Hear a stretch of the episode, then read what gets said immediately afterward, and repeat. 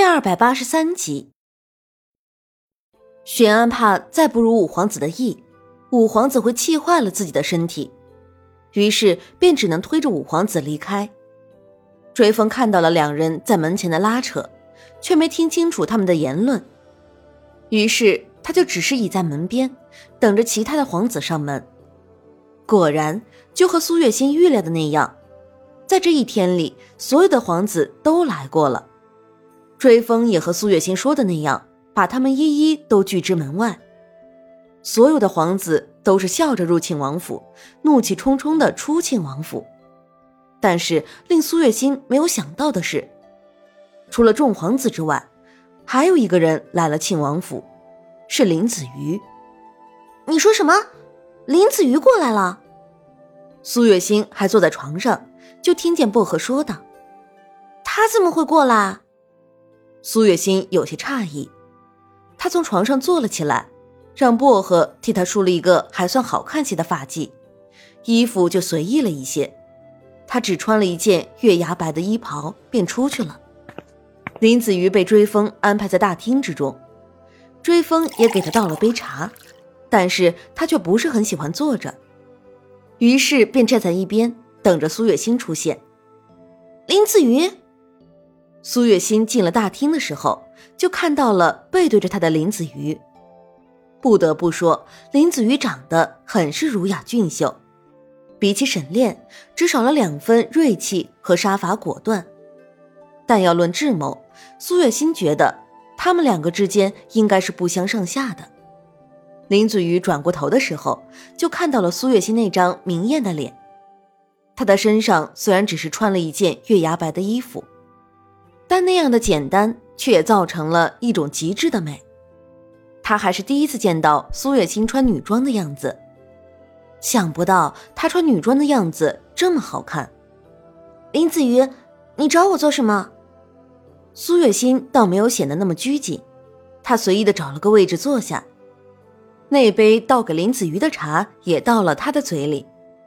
林子瑜看着苏月心，面上渐渐染上了一层红晕。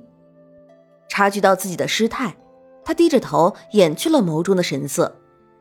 王妃，不知道你有没有听说皇上患了重病的消息啊？林子瑜缓了半天之后才道：“知道啊。”苏月心直言不讳：“您的心里可有中意的储君人选？”储君，我看老皇帝也活不了多久了。这储君就算是立了，在不久的将来。也会变成国君吧？苏月心轻笑着，手有一下没一下的拨弄着茶盖，发出清脆的响声。王妃，本相今日前来是希望您不要参与这件事情。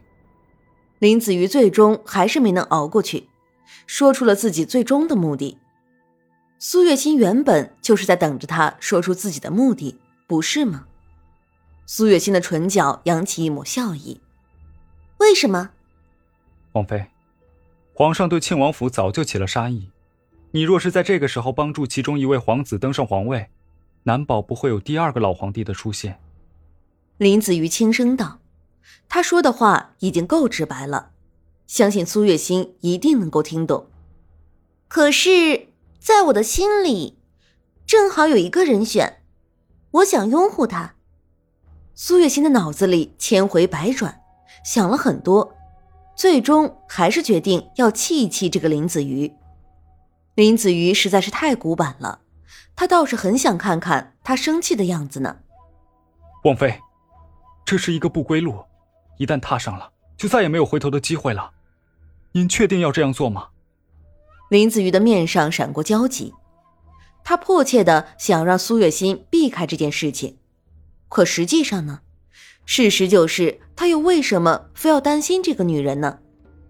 为什么只要一想到她有可能会死，他的心里竟然会有一丝丝的不舍？林子瑜，我们之间也只不过才认识两天吧，你为什么这么担心我？还是说，其实你对亲王府也有什么想法？苏月心的面上出现了一种似笑非笑的表情。他可不认为这位年轻的丞相是一个这样的大善人。王妃，本相说的可都是实话。这件事情如果你非要参与的话，恐怕会给庆王府带来不好的影响的。林子瑜低着头，避开苏月心打量的目光。说实话，恐怕就连他自己都不知道自己为什么要这样担心。哦，我知道了。如果丞相过来只是为了这件事情的话，那你现在就可以离开了。苏月心的脸上是带着笑意的，但那笑容要多假有多假。王妃，林子瑜还想要再说些什么，但最终还是没有说得出口。既然苏月心不愿意听，他说的再多也没什么用的。林子瑜最后看了一眼苏月心，最终转过身离开了。苏月心看着林子瑜离开，面上的表情也在一瞬间变得有些难测。林子瑜是当朝丞相，如果他想要把沈炼留下来。应该还是要靠他。王妃，那位丞相好像是已经离开了呀。追风看着从进王府到出王府不过一刻钟的林子瑜，有些诧异。追风，你觉得如果庆王府没有被怀疑，沈炼是不是就不会被老皇帝骗进宫里杀死？苏月心低着头，没有看追风。